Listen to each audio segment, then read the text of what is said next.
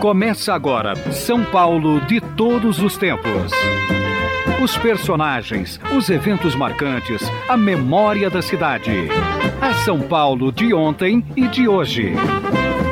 São Paulo de todos os tempos. Um programa premiado com o colar do centenário pelo Instituto Histórico e Geográfico de São Paulo. Apresentação de Geraldo Nunes.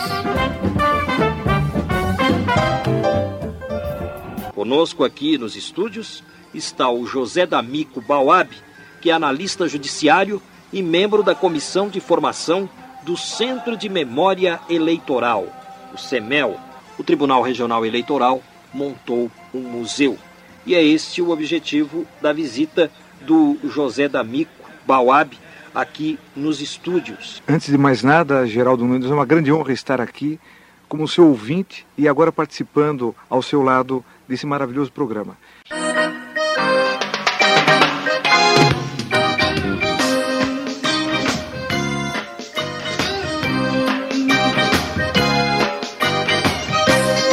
Amor daquela vez como se fosse a última.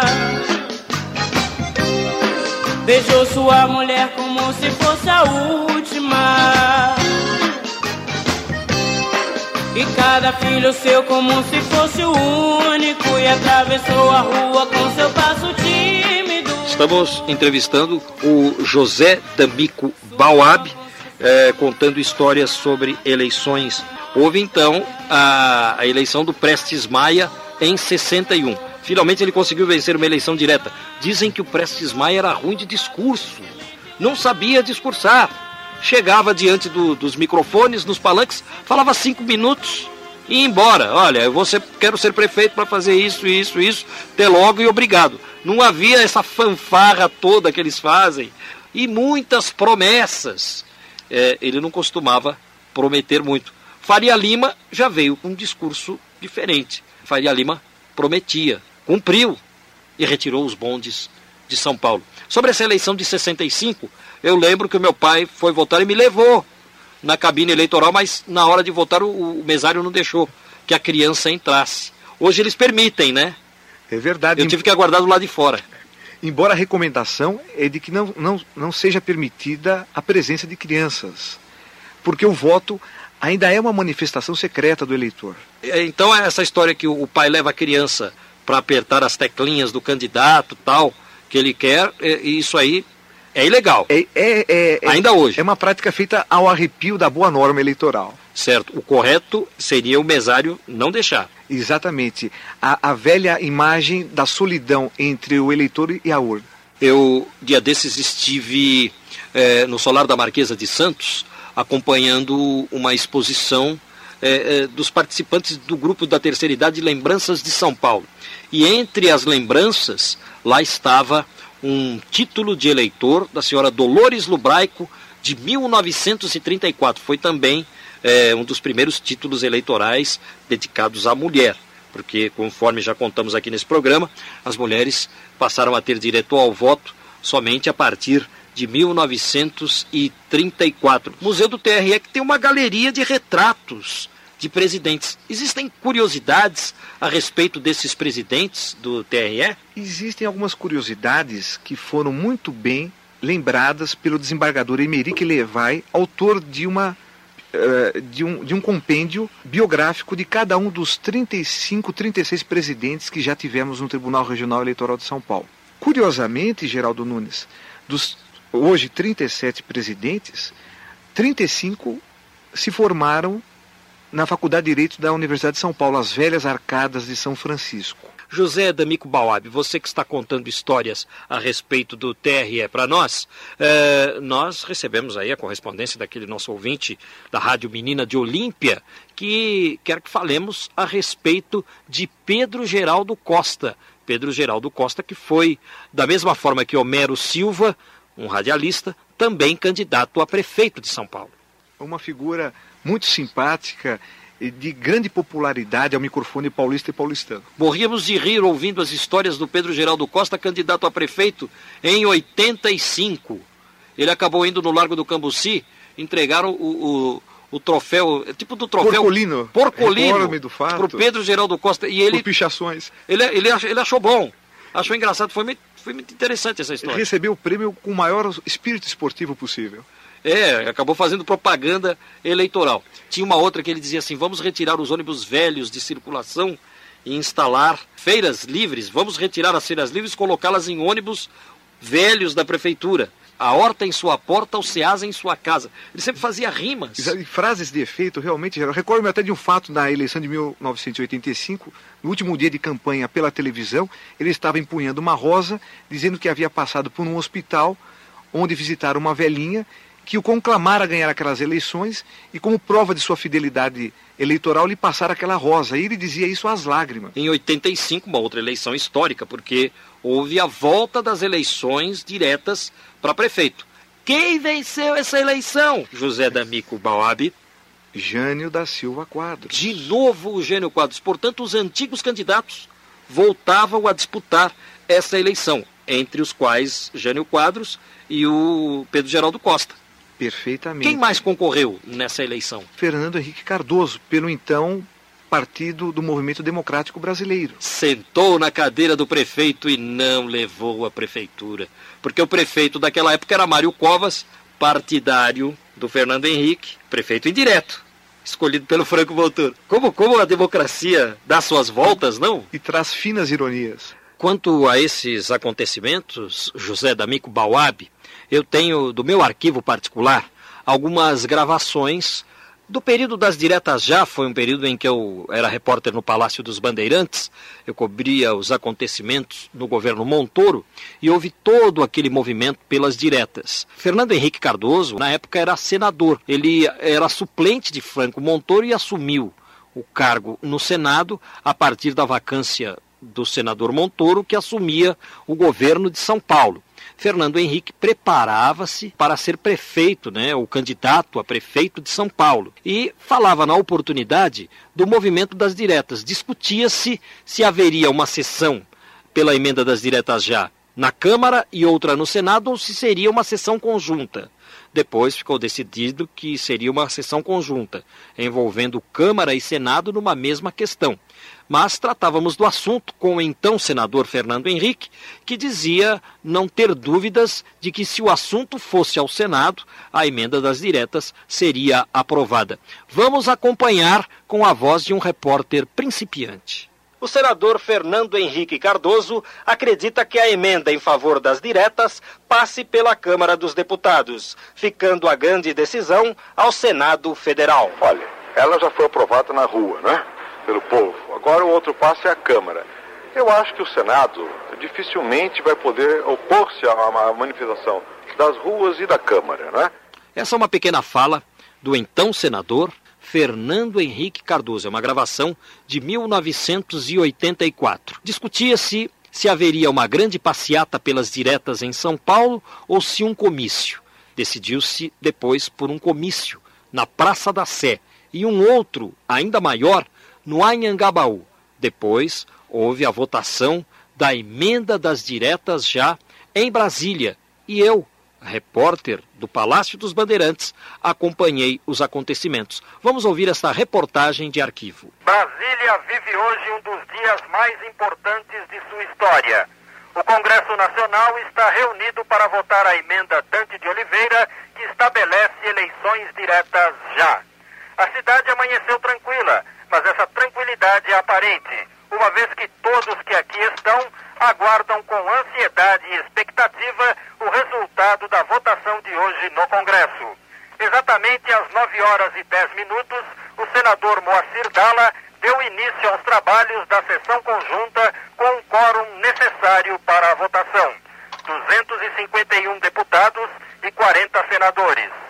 O primeiro a falar foi o deputado Freitas Nobre do PMDB, que criticou severamente a prisão ocorrida nesta madrugada dos deputados Jacques Dornelles do PDT e Aldo Arantes do PMDB, posteriormente liberados. Após a leitura da proposta da comissão mista pelo deputado Hernani Sátiro, a matéria começou a ser discutida. As galerias do Congresso estavam lotadas e do lado de fora muita gente acompanhava a sessão sem poder entrar. A chegada dos governadores era aguardada e, ao entrar no prédio do Congresso Nacional, o governador Franco Montoro foi cercado por fotógrafos e cinegrafistas. Ele vinha acompanhado de outros governadores e falou do objetivo desta vinda ao Congresso para assistir à votação da emenda Dante de Oliveira. São oito governadores que chegam conjuntamente.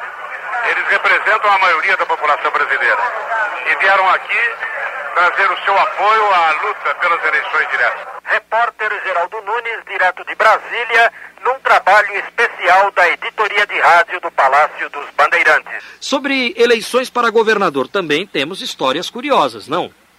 Muitas histórias que se reportam à República Velha, Geraldo Nunes. O primeiro presidente da província, chamávamos assim. Não era governador, era presidente. Presidente do Estado, exatamente. Em 1889 foi Prudente de Moraes. E da, da presidência do Estado de São Paulo saíram grandes nomes que se tornaram presidentes da República, como Campos Sales, Rodrigues Alves, grandes nomes também ao longo de toda a história paulista, como Altino Arantes, presidente entre, do, da, da, do Estado de São Paulo entre 1916 e 1920. Carlos de Campos, que atravessou um momento muito complicado entre 24 e 27, durante a Revolução de 1924, eh, chegando a, a, a, não chegando a concluir o seu mandato, falecendo em 1927, grande musicista, inclusive, uma pessoa eh, muito versátil intelectualmente. Tivemos o próprio Washington Luiz Pereira de Souza, prefeito, governador e presidente. Outro grande nome da, da história paulista, e Júlio Prestes, que antes de ser guindado à presidência da República na eleição de, mil, de março de 1929, ou perdão, 1930, havia sido presidente do estado de São Paulo também. Igual a Tancredo Neves, ganhou, mas não levou. Exato. No caso, por causa da Revolução de 30, né? Que levou Getúlio Vargas à presidência. Aliás, permita-me um adendo, toda essa história está de maneira didática e ilustrada, contada ao longo dos 30 painéis da memória da democracia existentes hoje no nosso CEMEL. É isto mesmo, CEMEL, Centro de Memória Eleitoral do TRE. Vamos a um intervalo. Estamos apresentando São Paulo de todos os tempos. Os personagens e eventos de São Paulo de ontem e de hoje. Tingom, tingom, tingom, tingom, tingom, tingom, Acabou chorar ficou tudo lindo de manhã cedinho. Tudo cacacá. Estamos ouvindo Moraes Moreira à frente dos Novos Baianos cantando Acabou Chorare, uma música que fala sobre redemocratização. Estamos trazendo hoje um programa de arquivo sobre eleições. O entrevistado é José D'Amico Bauab, que organizou um museu para o TRE. Vamos dar continuidade a essa entrevista de arquivo, trazendo agora a parte onde José D'Amico Bauab se lembra de uma eleição para o Senado em 1945, onde aqui em São Paulo Getúlio Vargas foi eleito senador. 45 foi eleito senador por São Paulo, ao por lado São Paulo de Alexandre Marcondes Machado. A respeito ainda das eleições para governador, tivemos Carvalho Pinto, escolhido por Jânio Quadros, né, como em, candidato. Em 1958. Ganhando, ganhando para governador. E tendo como vice o general José Porfírio da Paz, uma vez mais. E depois, voltando após a renúncia a São Paulo, Carvalho Pinto não apoiou Jânio numa pretensa volta à presidência. Conta-se isso também de fato, Geraldinho, a eleição para o governo do Estado de 1962 traz uma particularidade. Pois não. Foi o último embate entre Jânio Quadros e Ademar de Barros nas urnas. E Jânio Quadros teve um desempenho altamente satisfatório na capital, porém perdeu no interior para Ademar de Barros. E o professor Carvalho Pinto, que desfrutava de grande popularidade na época, acabou dando seu apoio a, a José Bonifácio Nogueira Coutinho, Coutinho Nogueira. Perdão, Coutinho Nogueira, que acabou por dividir os votos da ala janista, digamos assim, o que facilitou a volta de Ademar Pereira de Barros ao governo do estado de São Paulo. É interessante, né, ganhar na capital e perder no interior. Aconteceu com o Antônio Hermílio de Moraes, que ganhou na capital, mas perdeu para o Orestes Squercia no interior. Muito bem lembrado. As em eleições 86, muito é bem o lembrado. vai e vem das eleições. A, ainda a respeito das eleições para governador, Ademar Pereira de Barros chegou pela primeira vez como interventor, escolhido por Getúlio Vargas. E depois tornou-se governador. Muito bem lembrado também por você, Geraldo. Em 38 ele foi nomeado interventor por Getúlio Vargas. E a primeira eleição dele no voto direto, qual foi? Em 1947. Para governador? Para o governo do estado de São Paulo. Porque ele foi governador e prefeito. Exatamente. Dez anos depois voltaria como prefeito eleito. Perderia em 54 para Jânio da Silva Quadros, é, governo do estado de São Paulo. Pedro de Toledo não concorreu a governador de São Paulo pelo hum, voto direto? Não, não. Mas ele... Armando Salles de Oliveira sim, e era interventor. Exatamente. E perdeu. Perfeitamente. É isso? Armando de Salles Oliveira foi, foi interventor à época do Getúlio, ia ser candidato à presidência da República na, para as eleições de 38 que se frustraram, tendo como concorrente o escritor José Américo. Exatamente. Depois foi para o exílio, retornando em 45. Porque o Armando Salles de Oliveira, ele, apesar de interventor, fundou a Universidade de São Paulo. Então, tanto que o campus da USP recebe o nome de Armando Salles de Oliveira. E é uma figura histórica, Geraldo Nunes, para a qual se fará ainda uma merecida homenagem, uma vez que ele revolucionou a administração pública brasileira. Armando Salles de Oliveira. Quem ganhou uma eleição para governador foi Carvalho Pinto. Carvalho Pinto, homem indicado por Jânio Quadros e que atacava o adversário Ademar de Barros. Carvalho Pinto dizia que Ademar era como um cabritinho que, solto no meio de uma horta, come tudo e acaba com a horta. Vamos ouvir a propaganda eleitoral de Carvalho Pinto. Segura esse cabrito, que o cabrito quer comer, né? Segura esse cabrito, que o cabrito quer comer, né? Segura que ele come, come tudo que tiver. Segura que ele come, come tudo de colher, né? O cabrito é o símbolo infernal da devastação. O cabrito não respeita nada. Invade, destrói, arrasa, devora tudo. A fome do cabrito é insaciável. Trabalho no dia preso pra segurar esse uma vez. Nunca foi tão fácil escolher o melhor para governador Carvalho Pinto. Esta gravação em acetato foi enviada ao programa pela ouvinte Aparecida Morgan, de Tatuí. Dando continuidade a, a esse acetato que faz propagandas a favor de Carvalho Pinto, ouviremos uma outra resposta política dele. Aí, no caso, a adversários políticos que faziam menção à memória de Getúlio Vargas. E ele dizia que o santo nome não deveria ser tomado em vão.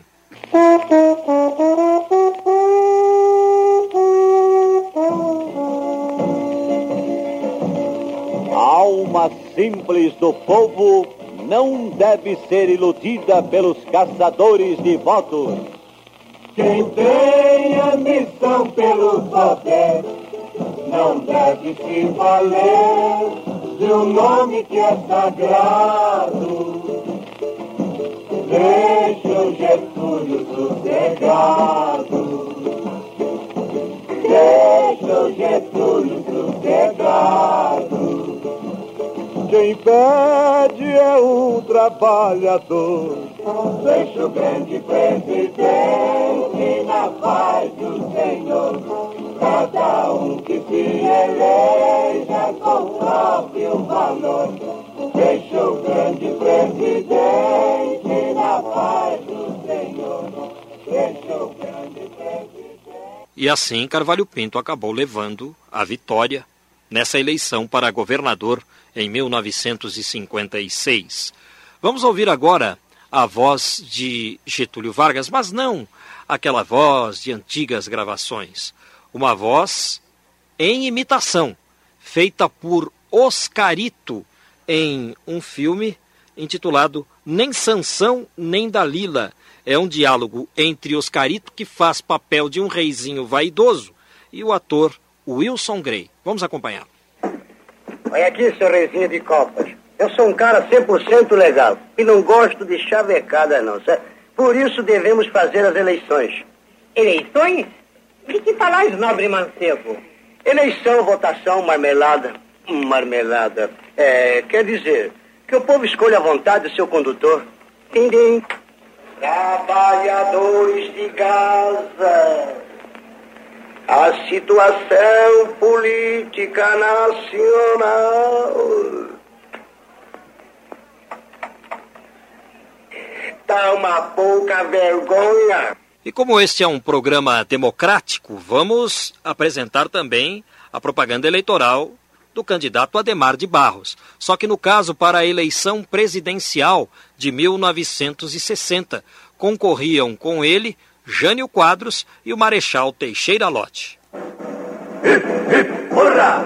Hip, hip, hurra! Hip, hip, hurra! Vamos todos saudar Ademar. Hip, hip, hurra! Que o nosso país vai governar.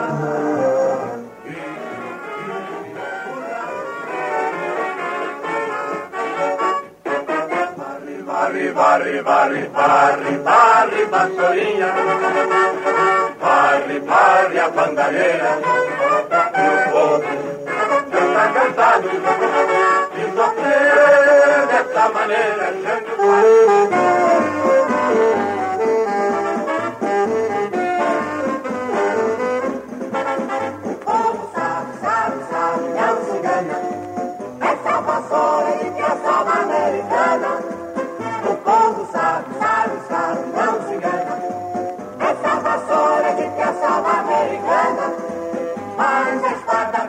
nosso marechal é fabricada com aço nacional. Acabamos de ouvir jingles de antigas campanhas eleitorais. Conosco o José D'Amico Dauab, que está falando a respeito do novo museu do TRE, um museu que conta a história das eleições e sempre houve aquele político com fama do roubo, mas faço. Você tem alguma história, José D'Amico Bauab, envolvendo esse tipo de político em alguma campanha eleitoral? Não precisa dizer quem é, mas conte uma história. Ele levava com muito bom humor essa colocação que lhe era imputada, Geraldo.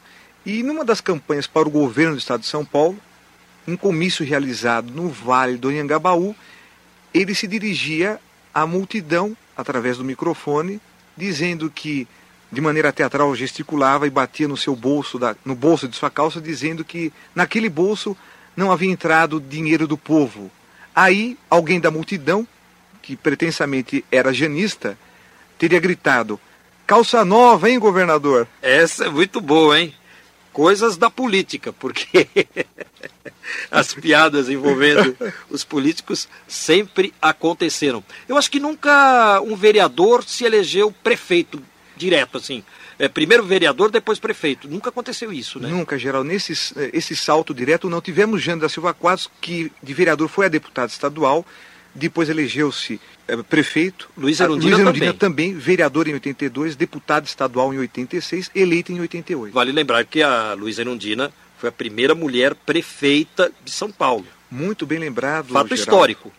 Fato histórico e aquela eleição de 1988 guarda mais dois fatos históricos, além de ter marcado a eleição de uma mulher para a cadeira do Executivo Municipal paulistano. Naquela eleição, nós tivemos 14 candidatos concorrendo. A marca até hoje insuperada, porque em 1985, quando da volta das eleições do Executivo Municipal, tivemos 13 candidatos. E em 96, na última eleição, 12. Aquela marca de 88 continua sendo um recorde, que poderá um dia ser batido, mas já é um número bastante respeitável. 14 candidatos. 14 candidatos em 1988. E marcou também um- uma singularidade. Foi a única, a última eleição exclusivamente em pleito único, porque a partir de então, com a Constituição de 5 de outubro de 88, foi instituída a regra do eventual segundo turno nos municípios com mais de 200 mil eleitores, quando nenhum dos candidatos em primeiro turno obtivesse maioria absoluta dos votos, descontados os votos nulos e em branco. Então ela elegeu-se prefeita em turno único. Em turno único, se não me falha a memória, uma, uma, uma, vitória relativamente apertada, ela obteve 1 milhão 534 mil votos, e o segundo colocado, Paulo Salim Maluf, pelo então Partido Democrático Social, PDS, obteve 1 milhão 257 mil votos. O riso do menino que nem nasce e chora, apavora como a chota da orfana. Estamos trazendo um programa de arquivo falando sobre eleições. O entrevistado é José D'Amico Bauab, integrante ainda dos quadros do TRE, o Tribunal Regional Eleitoral. São Paulo de todos os tempos. Quero registrar o livro Os 100 Anos da Savoia Ítalo-Brasileira, editado pelo jornalista Ademir Médici. Esse livro conta a história de uma sociedade cultural existente em Santo André, a Savoia Ítalo-Brasileira. Ademir Médici que me mandou esta semana alguns exemplares do jornal Diário do Grande ABC, onde ele mantém a coluna Memória. E me chamou a atenção uma reportagem publicada pelo Ademir Médici no dia 21 de setembro de 2002, onde ele fala a respeito dos 50 anos do falecimento de Chico Viola. E ele escreve o seguinte: o Rei da Voz gravou quase 500 discos em 78 rotações, o primeiro dos quais em 1919. Foi um dos primeiros artistas de massa no Brasil. O rádio divulgou Chico Alves por este país afora e vários programas de rádio fizeram homenagens ao Rei da Voz. E aí ele cita o programa São Paulo de todos os tempos, entre outros programas. E ele diz o seguinte, que houve um filme contando a vida de Francisco Alves, cujo título era Chico Viola Não Morreu, de 1955. Neste filme, que poderia ser passado por esses dias na televisão, o ator Sil Farney faz o papel título. Francisco Alves nasceu no Rio de Janeiro em 1898. Atuou em diversos filmes, apresentou-se no exterior, três sucessos seus. Se você jurar, de Ismael Silva, gravado em 1931. Formosa de Nássara, de 1933, e a valsa Eu Sonhei que Tu Estavas Tão Linda, de Lamartine Babo, foram sucessos de Francisco Alves, entre outras gravações. Aí, portanto, o registro da coluna Memória de Ademir Médici. Muito obrigado pela audiência. O nosso e-mail spaulo@radioeldorado.com.br. Entre em contato conosco por e-mail, mas se você preferir, mandar uma carta ao programa, receberemos com muito carinho. O nosso endereço, Rádio Eldorado AM, Rua Pires da Mota, 830. Aclimação, CEP 01529-000, São Paulo, capital. O programa São Paulo de Todos os Tempos teve um livro editado e a Academia Paulistana de História está oferecendo ao livro São Paulo de Todos os Tempos um prêmio. É o 25º Prêmio Clio de História, ano 2002, e o livro São Paulo de Todos os Tempos é contemplado como o melhor livro de memória radiofônica. Portanto, aí, os nossos agradecimentos à Academia Paulistana de História, como o melhor livro de memória fotográfica, Lembranças de São Paulo, de João Emílio Gerodetti e Carlos Cornejo, eles que estiveram conosco aqui. Portanto, com esses colegas que editaram livros, estaremos sendo premiados. Mais uma vez, o nosso agradecimento à Academia Paulistana da História. Vamos ao intervalo. São Paulo de todos os tempos. Momentos e personagens marcantes do dia a dia paulistano.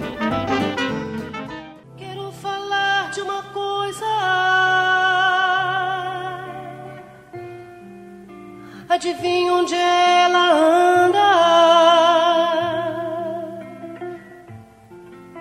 Pode estar dentro do peito ou caminha pelo ar. Esta coisa a que se refere Cláudia nesta gravação é a democracia. Vamos ouvir um pouco mais. Bem mais perto que pensamos.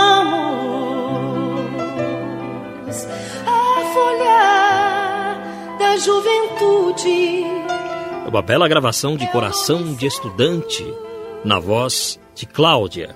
Estamos trazendo uma entrevista com José D'Amico Bauab, organizador de um museu no TRE. O programa, portanto, hoje está tratando deste clima que vivemos, um clima de eleições.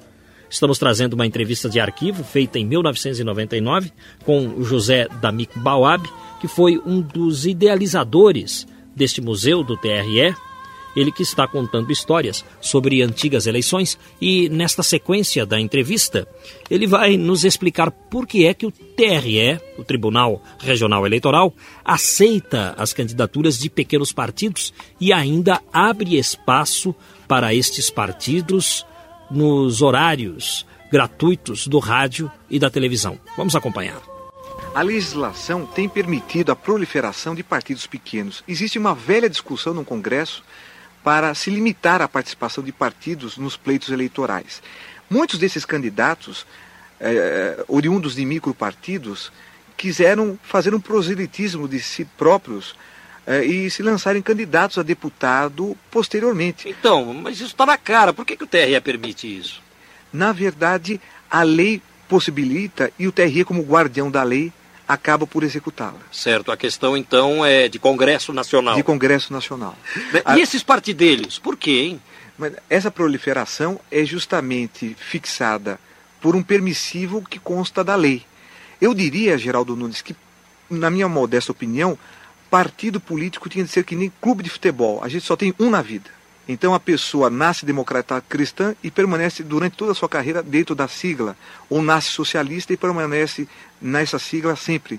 E não trocando de partido como se troca de camisa. Os políticos fazem isso. Um, infelizmente, As pessoas nem tanto, né? É verdade. Os eleitores nem tanto. Os eleitores os são mais coerentes sim. que os próprios políticos. É verdade. Também por isso que as pessoas precisam ter consciência na hora de votar. A respeito de poesia do Centro de Memória Eleitoral do Museu do TRE, você quer ler, ler uma poesia rapidamente para nós, né? Gostaria, Geraldo Nunes, de levar a público uma poesia elaborada pelo grande poeta de São Paulo, Paulo Bonfim, e, pro, e, declamada por ele na inauguração do nosso centro em 12 de agosto último, de rara beleza e significação. Centro de Memória Eleitoral. Este centro que é memória, esta memória que é voto, este voto que é verdade, esta verdade que é voz, esta voz que é liberdade. Aqui um centro que centra o coração das campanhas, os comícios de paixão, o palpitar das legendas, as plataformas ao vento, o apurar dos embates. Aqui a democracia faz do voto uma trincheira contra toda a tirania, e o eleitor lembra com orgulho da mocidade que um dia escreveu com sangue e alma a epopeia da lei naquele 9 de julho. Neste centro que é memória, nas urnas dos corações, há de ficar para sempre este voto de esperança no porvir de nossa terra, este voto de confiança no ideal da cidadania, na consciência e vigilância da justiça eleitoral no chão de Peratininga. Paulo Bonfim. O Decálogo, dez mandamentos para melhorar o país. Não deixe de votar. Não vote contrariando a sua opinião. Não vote para contentar amigos. Não vote para contentar parentes. Não venda o seu voto. Não troque o seu voto por favores. Não vote sem conhecer o programa do candidato. Não vote sem conhecer o passado do candidato. Não vote sem conhecer o caráter do candidato. Não deixe nenhuma pesquisa mudar o seu voto, mas vote sempre. José D'Amico Bauab, muito obrigado pela visita e parabéns porque esse museu do TRE é um presente à democracia. Trabalhando o sol é amor, o suor que me sai Vou viver. Vamos trazer agora dois depoimentos em arquivo aqui do programa São Paulo de Todos os Tempos. Dois antigos jornalistas que já trabalharam em várias coberturas eleitorais. Roland Marinho Sierra e Murilo Antunes Alves. Vamos começar ouvindo Roland Marinho Sierra, que teve a sua primeira cobertura eleitoral como jornalista em 1957. 57. Portanto, a primeira eleição que eu já acompanhei como repórter novinho foi a do Ademar de Barros a prefeito no ano de 1957. Ele foi eleito prefeito. Tinha passado uns maus momentos com aquela história da urna Marajoara e tal, fugiu do Brasil, episódio já, já é conhecido, que o, o Jânio Quadros eh, não dava sossego ao velho Ademar. É, o, que, Ademar... Que, é, o que, é? Recorda pra gente, rapidinho. O Ademar de Barros, quando governador, eh, ele, ele permitiu, ou ele eh, requisitou, ou permitiu que se requisitassem duas urnas Marajoara, urna de valor cultural, histórico e tal, e foi colocado, eh, teria sido colocada em propriedade dele. Então isso aí caiu no conhecimento de Jânio Quadros, que era um governador catão, censor, e o, o, o, Ademar não teve, não teve sossego durante dois a três anos, até que no Supremo Tribunal Federal foi absolvido, tanto que ele sempre dizia, eu sou o único político brasileiro que tem diploma de honestidade, porque eu fui absolvido no Supremo.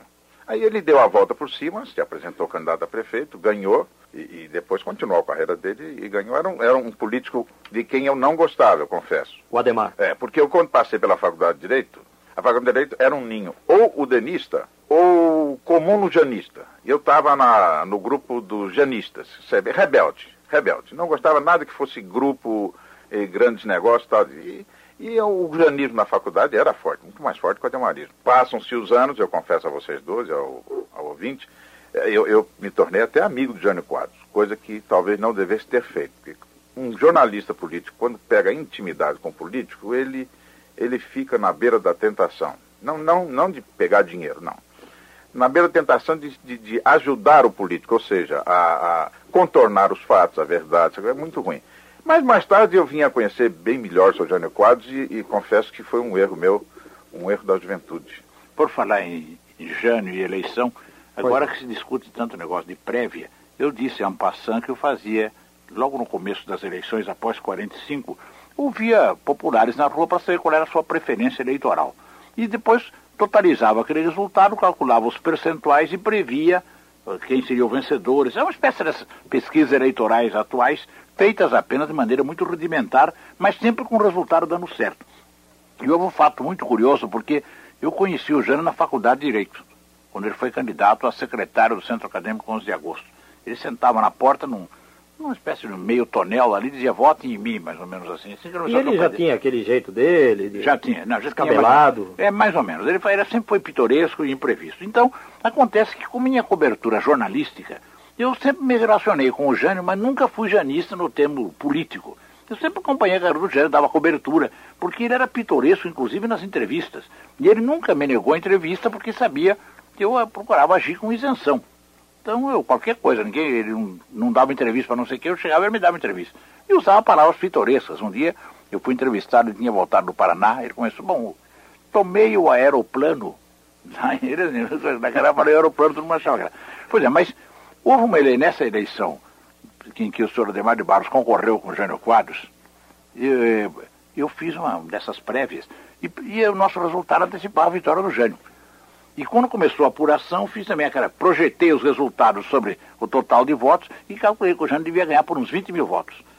E a Record fixou um placar. Então os adeptos de Bar até pedrejaram a Record na rua Quintino Bocaiúva. Ele acabou ganhando por 17 mil votos. É, foi, é, foi quase 18. Resultado, Murilo, fazendo uma interrupção curta, resultado questionado até hoje por quem acompanhou por dentro aquele, aquela campanha e aquele processo há, há fundadas suspeitas de que o vitorioso era o senhor Ademar de Barros e que alguém dentro da justiça eleitoral, conivente com o governo do Estado, que não queria ver nada de Ademar de Barros, teriam, teriam feito umas maracutaias, como diz hoje. Bom, mas acontece o seguinte, que a previsão minha era justamente essa, que ia ganhar por 18 mil votos. Mais ou menos, não, por 20 mil, cerca de 20 mil votos, na estimativa depois da boca de urna, aquele negócio. E aconteceu com o jornal O Dia, que era o senhor Ademar de Barros, publicou uma matéria, tem até hoje o recorte, dizendo que era um plano do professor Garcês para que a Record entrou no plano, recebendo não sei o que mais, e que o papagaio do plano era Murilo Antunes Alves, que forjou os resultados. eu fui incluído até no bolo, eu não tinha nada com isso. Mas aí eu conheci o Sr. Quadros, quer dizer, tinha contato com ele, e para grande surpresa minha, quando ele foi eleito presidente da República, eu consegui o primeiro pronunciamento do Sr. Jânio Quadros. A Record tinha um helicóptero, eu desci na Bertioga, na casa do José Hermílio de Moraes, no dia 6 de outubro de 1960, quando todo mundo sabia que o Sérgio Quadros já tinha ganho as eleições, e ele não quis me dar entrevista, mas deu uma mensagem por escrito. Tem até hoje, tem o texto lá, etc. Por intermédio da Rádio Record, dos meus amigos Paulo Machado Carvalho, Murilo Antonizaldo, e vai por aí. Então, para surpresa minha, na primeira aparição pública que ele fez no dia 10 de outubro de 60, no casamento da Dirce Maria Quadros, ele me chamou num canto lá, queria conversar comigo. Murilo, você tem muitos vínculos em São Paulo, mas eu preciso de você em Brasília. Vá se preparando. Eu fiquei meio assim, mas ele não disse para quê, né? Então passei três ou quatro meses não sabia para que, que ele queria que eu fosse para Brasília, nunca deixou o cargo, e no fim eu acabei indo para Brasília. Foi no momento da renúncia, eu estava lá, quem limpou o gabinete, destruiu os documentos, tudo fui eu, no dia 25 de agosto de 61. Pois é, então, Murilo Antunes Alves, 25 de agosto de 1961, a data da renúncia do Jânio Quadros. E o Jânio, quando da renúncia, expediu uma carta, né? Sinto-me, porém, esmagado, forças ocultas levantam-se contra mim e me intrigam. Eu, eu sei trechos da, da carta denúncia, mas não é porque eu seja janista, não. É que nos anos 80, o grupo Premeditando o Breck, que depois virou só Premê, lançou um disco em que eles satirizavam a história da denúncia, inclusive aquela frase do Jânio, filo porque quilo, que depois o Jânio voltou atrás e disse que não, não era nada daquilo, é filo porque o quis. Bem, mas o filo porque quilo é que ficou famoso. E o Premeditando Breck lançou uma música satirizando essa passagem da história da política brasileira. Vamos ouvir o Premeditando Breck? Sinto-me, porém, porém esmagado. Forças terríveis levantam-se contra mim, me intrigam. Me intrigam ou inflamam se permanecesse. Se permanecesse, não manteria a calma e a tranquilidade, hora quebrada, é indispensáveis ao exercício da minha autoridade.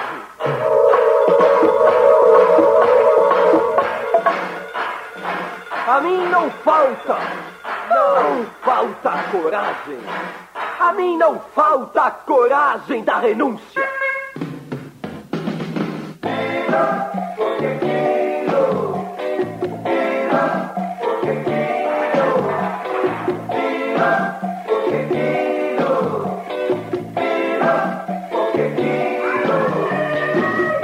O São Paulo de todos os tempos está recebendo Murilo Antunes Alves e Roland Marinho Sierra, dois jornalistas especializados na área política e que acompanharam muitas eleições.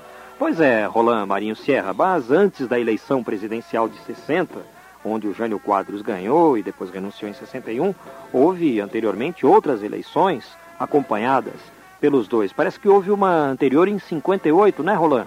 Em seguida veio a eleição de 1958. Em seguida, colado com a de prefeito, veio a eleição de 58. Aí sim, Carvalho Pinto de um lado, e Ademar insistindo no governo de outro. Depois viemos com a eleição, a maior delas, a eleição de 1960, a presidencial, em que o Jânio Quadros ganhou como um furacão, embora não tenha tido vitória em termos de maioria absoluta. Mas foi o furacão. Depois viemos com 62, passamos a uma, uma campanha, uma eleição regional, ou seja, para governador, deputados, senadores. Ademar ganhou, né? Ganhou. Ganhou por causa de uma divisão do janismo carvalhismo. O Carvalho Pinto lançou um candidato que é o Zé Bonifácio, o Gênio teimou, ele saiu candidato e se não houvesse aquela divisão, o Ademar não teria ganho. Depois, meu caro, depois veio 64 e nós sabemos que aí a história deu uma guinada. 64 mudou um pouco. Ainda houve eleições em 65, mas não em São Paulo. Houve eleição em alguns estados que o calendário não era ajustado. Minas e Rio de Janeiro, com Magalhães Pinto e Carlos Lacerda, elegeram seus governadores, esses dois políticos, em 65. Depois veio aquela, aquela série de eleições monótonas. Ou seja, presidente não tinha mais. Prefeito das capitais acabou. O último, o último foi o Faria Lima. Então veio o negócio de congresso e assembleia, mas sempre muito limitado, muito porque a, o carro-chefe de uma campanha, Geraldo, é evidente a disputa de um cargo executivo, de um cargo chamado majoritário. Ou é o presidente ou é o governador, certo? O deputado é uma questão que fica num segundo plano.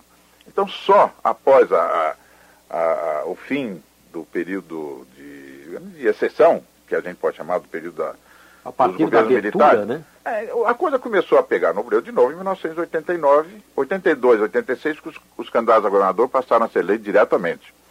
Mas em 89 retomamos a tradição, geralmente interrompida na nossa história republicana, da eleição direta que desagou na vitória do Fernando Collor. Então, até esse momento a gente acompanhou e, sabe, apesar de reconhecer em alguns momentos vícios na vida política brasileira, eu acho que o contato do jornalista com o meio político, desde que ele não se contamine, é, é uma experiência, é, um, é, uma experiência pessoal muito rica e dá sabe, uma vivência para gente. Você aprende a conhecer um pouco mais os homens, especialmente os homens públicos. No sertão da minha terra Fazenda é o camarada que ao chão se deu. Ouvimos o jornalista Roland Marinho Sierra em um depoimento em arquivo aqui do programa São Paulo de Todos os Tempos. Ele falou ao programa ao lado de outro jornalista, Murilo Antunes Alves. E deste modo, vamos encerrando a edição de hoje do São Paulo de Todos os Tempos, que falou sobre eleições. Acompanhem a cobertura da Rádio Eldorado sobre as eleições 2002. Brasileiro, vote. Vamos eleger o presidente da República, os governadores. Estaremos de volta na semana que vem. Até lá.